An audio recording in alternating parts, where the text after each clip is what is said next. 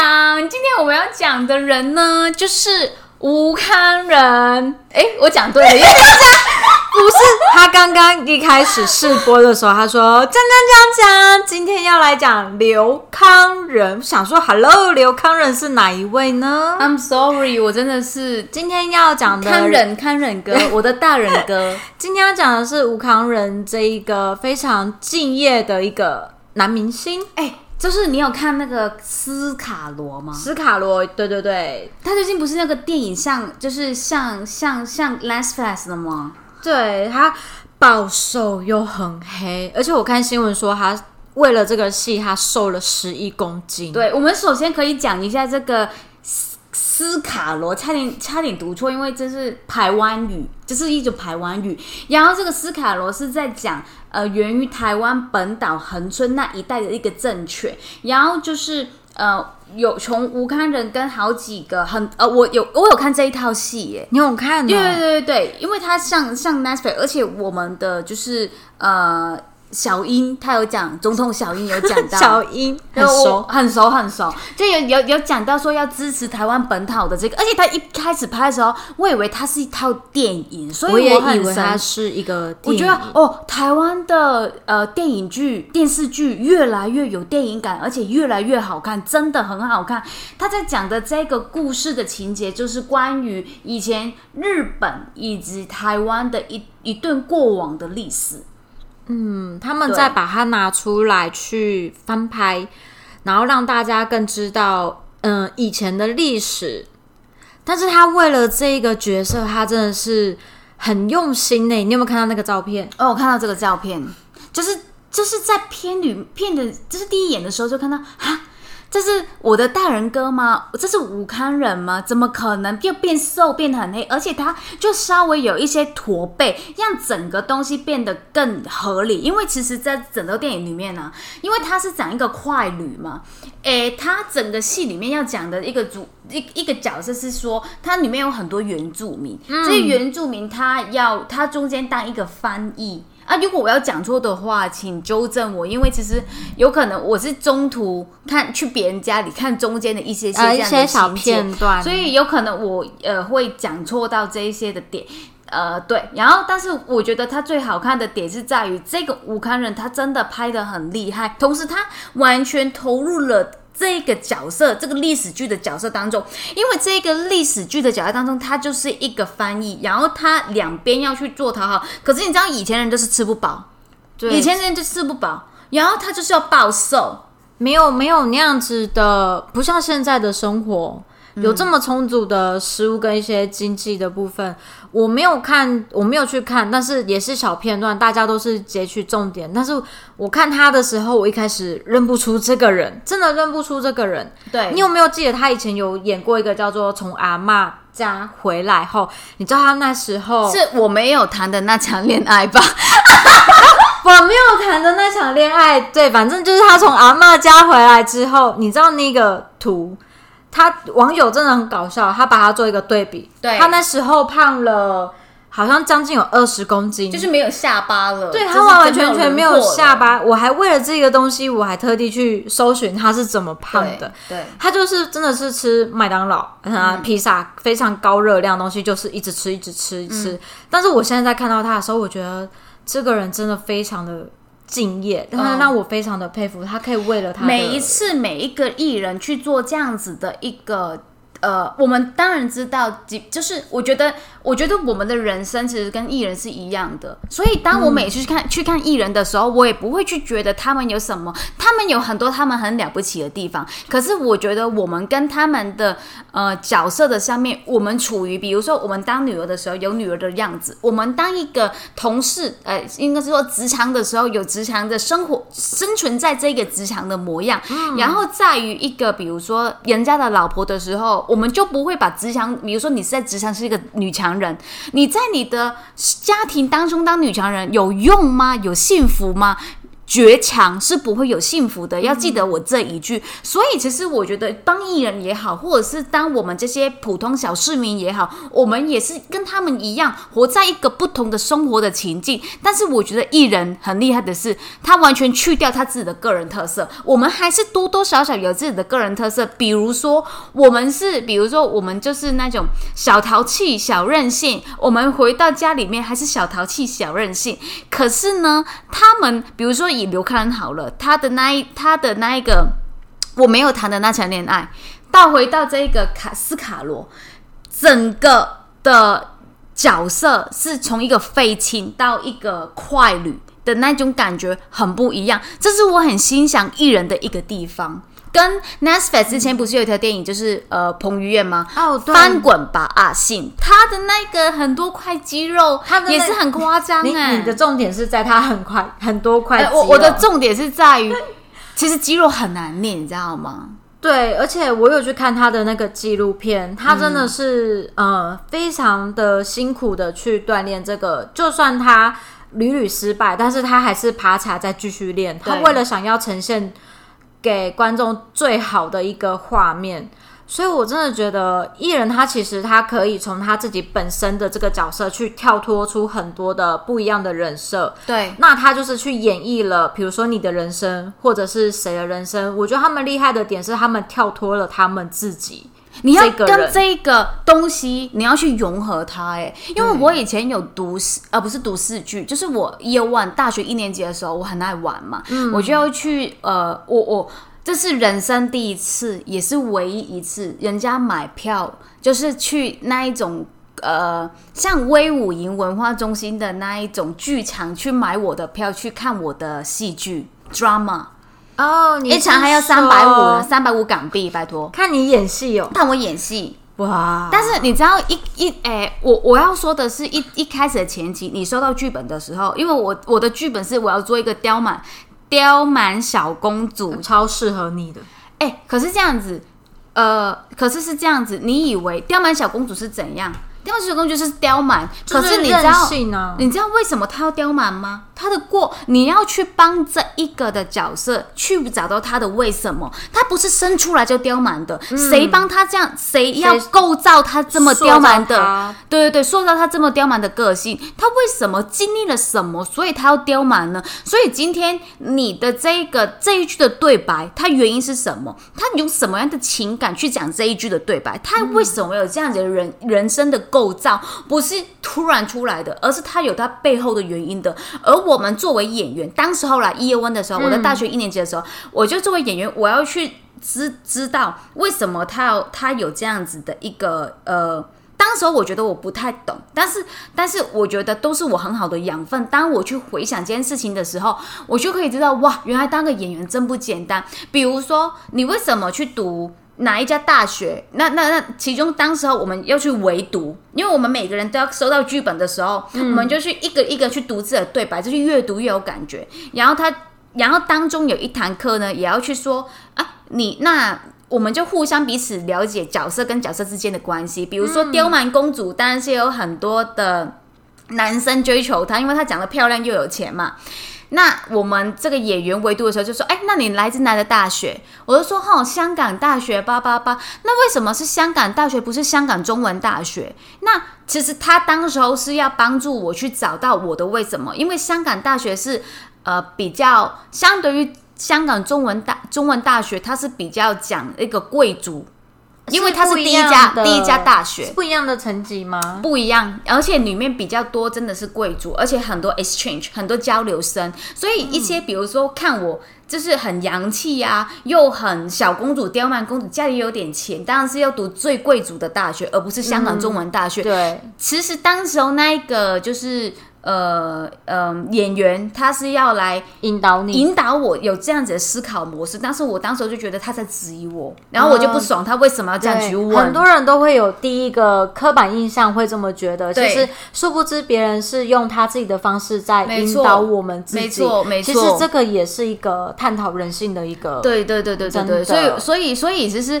好，我们又回到回到一个回到一个，我们真的是在这一这一集，我们的重点其实除了呃第第一大的重点呐、我们真的很想要去 respect，很想要去表达我们对这些呃演员的尊敬，演就是觉得他们真的能够让我们抽离了一下繁忙的生活、对无聊的生活，特别现在是台湾又没办法出门，现在真的是疫情的关系，真的没有办法出那我们可可以偶尔去看到这一些这一些。呃，从电影、从眼睛里面看得到不一样的世界，不一样的呃人生，去构造我们的这个大脑上面可以有更好的嗯想象力的空间，因为这些都不是我们经历过的呀。你是不是演员很厉害？大家都会只会觉得演员他很厉害，可是并不知道他他们们的深层的那一个苦苦恼，对他们辛的苦。辛苦在哪里？而且我觉得演员很厉害的是，他演一个角色，他就会去学习到一个，比如说他今天演医生，他就必须要去非常的了解医生他的生活作息，他的一些专业知识，所以他们的演绎的角色得到了很多的知识。哎、而且我跟你讲，我觉得有些时候有一些大众传媒啊，或者是一些酸民啊，都说，哼，就是找不到工作吧，你才会当艺人吧，哼，你就是没有什么什么吧，其实不一定呢，有很多人很多艺人现在都都是高学历的呢，都是高学历，而且我要讲的是，呃，你凭什么这样子去酸别人？第一，第二，呃，每个人的决定他都一定会有他的原因。第三，其实不容易的。做一个艺人比做一个平凡人更不容易。我们现在这个年纪，三十岁，叫我们去学一些新的技能，比如说剪影片，比如说是 Photoshop，比如说是 Premiere，我们都觉得困难的。但只是这只是一个花钱可以学习到的东西。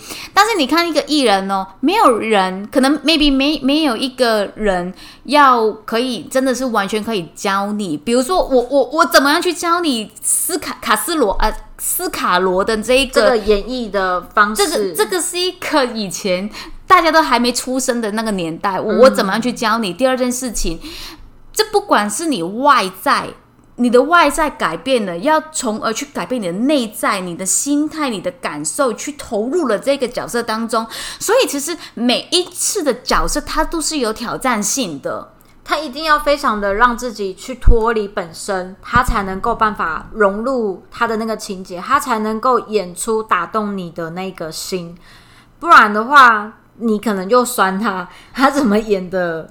讲到讲到讲到脱离的这一个点，嗯，你只要从 A 角色，从胖废青角色好了，我们讲今天讲吴康仁嘛，对，从废青角色变到这个，他就是一个快旅，就是一个没有的吃饭的一个角没得色。吃饭的角色，他其实经历了一个我们的身体会影响到我们的心理，我们的心理要从而影响到我们的生理。其实我们是一个内外在的对，那影你知道。你知道，其实对于他来讲，艺人的牺牲比我们想要的大很多，所以他们赚的钱也比较多，也是应该的。嗯，我觉得是你知道，原来我们昨天有去上课，我们昨天上了一堂有关于瘦身的课程，它里面有讲到一个东西，就是打破我们所想象的，就是讲到脂肪细胞。脂肪细胞这个东西，它不会不见，它可它会呃一分为二，二分为四，它会越来越多。诶一分为二，二分为四，四分为六，对对对，对对对，它会这样子的去，但是像你看，像吴康仁忽胖又忽瘦的这种状态，暴饮暴食，然后又突然间去节食，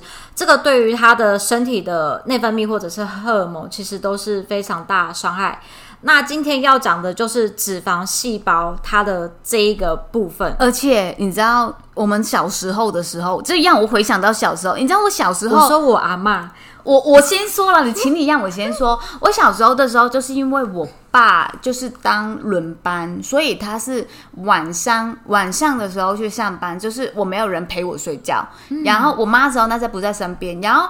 呃，早上的时候六点钟他就会回来睡觉，但是因为他已经很累了，他也不理不得我，每天早上都给我二十块港币，这等相等于可能一百块台币左右吧，那你自己去解决你的早餐。但不知道为什么，我小时候就有一个概念，就是我要把钱存下来，所以呢，小时候我就很瘦很瘦，但是都没有吃，我真的不吃，我觉得吃吃东不知道为什么我很省，我小时候很省，所以我是营养不不良不足，就是永远都是排呃前面那，就是前排队的时候在前就是前面那几个前面那个嘛。然后突然到了呃四呃小国小的三年四年五年级的时候要发育了，然后就开始嗯就就觉得嗯你太瘦了，就要开始吃开始吃。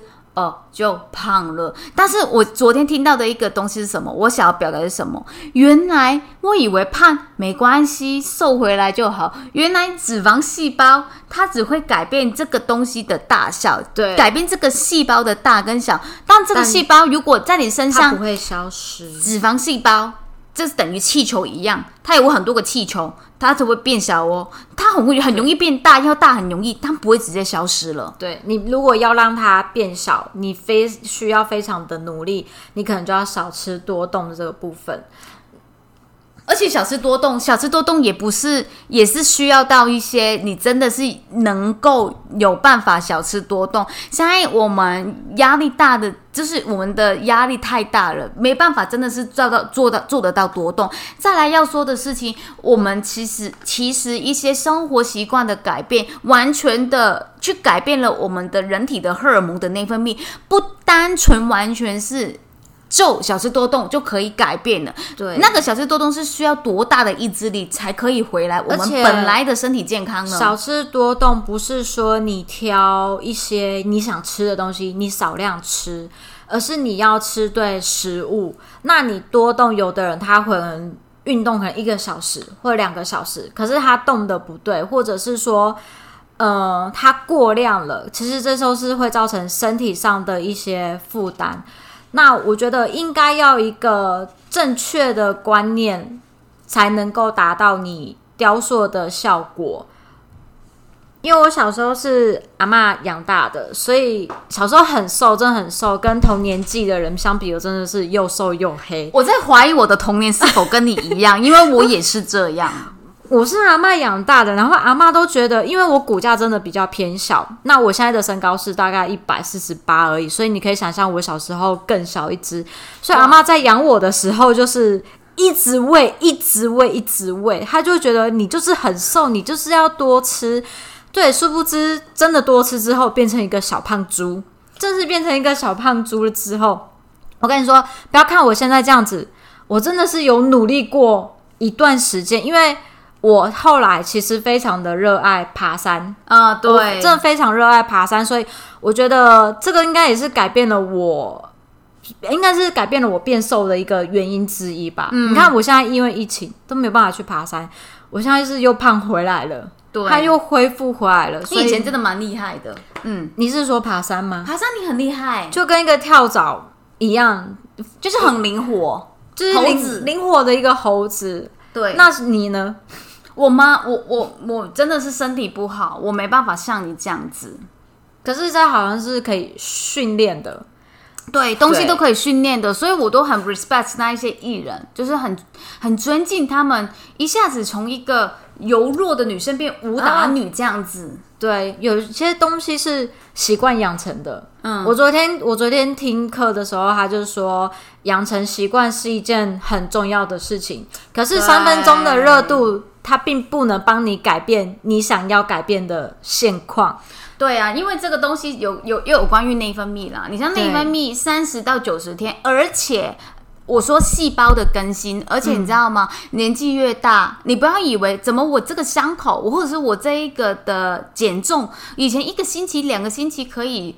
可以看得到我们想要的效果，怎么现在要一个月、两个月？那是因为生新陈代谢的问题，那是因为细细胞的更生跟新陈代谢又有一个很直接的关系。所以你可能以前爬一个山变瘦，你现在要爬两到三个山。所以我一直都会觉得一些很努力，一直很呃没有。没有停下来的一些艺人朋友，或者是说一些在职场上面很努力用功的人，他们没有停，他们从大脑或是身心灵，或者是在肉体，就是嗯，他们 physically 都没有去去停止进步。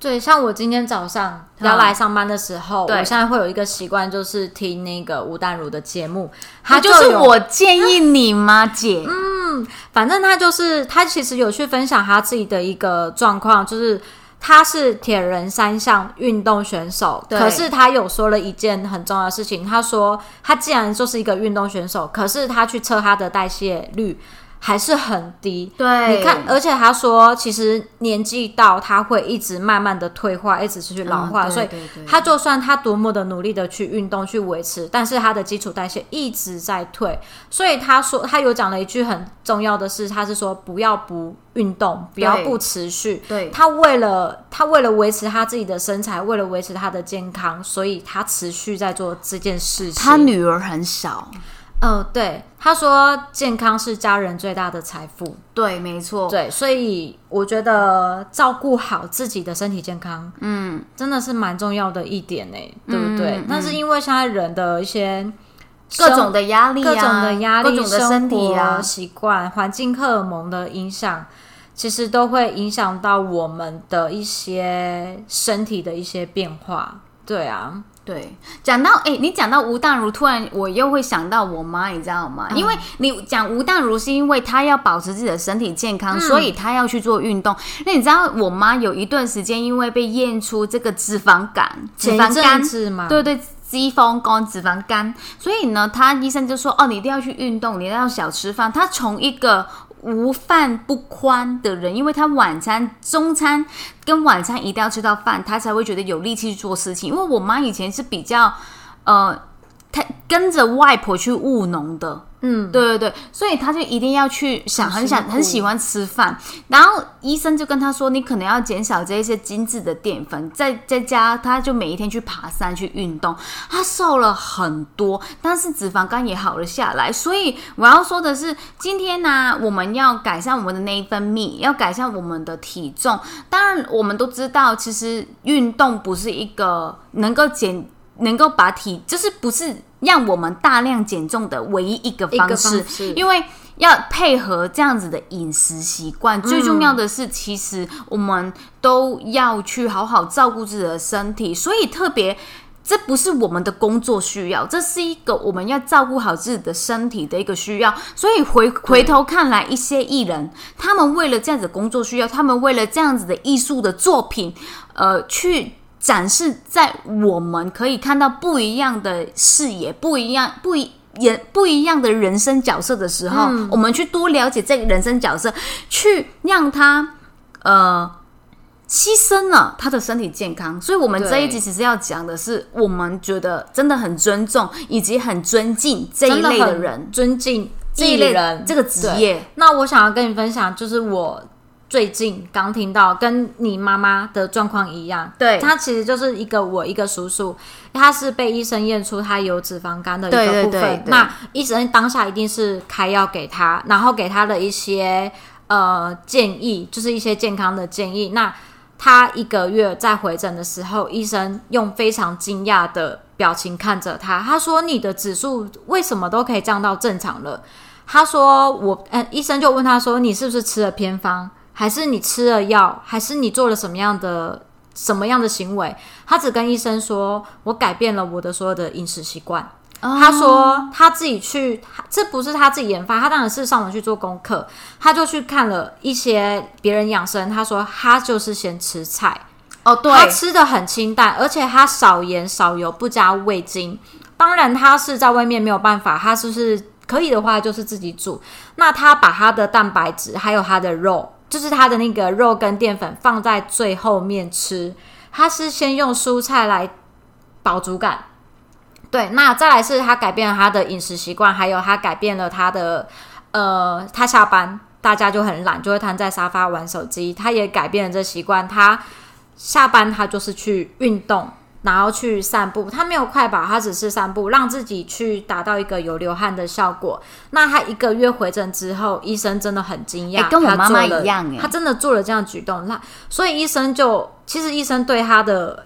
对，对我叔叔其实也蛮佩服的，因为通常病人他会觉得，我就吃吃药啊，那我就这样子就好了。连我们两个都是希望哦，哪里找到一个减肥的产品，可以就这样就好了。我们总是把最简单的事情放在最后面来做，因为它简单，可是它需要持续，需要重复。对，真的是就像我们说的，很多事情都是需要养成一个持续的即便录 broadcast 也是，我们其实是每一天都逼自己一定要想一个主题。但是你说想主题，想完之后不是要去讲吗？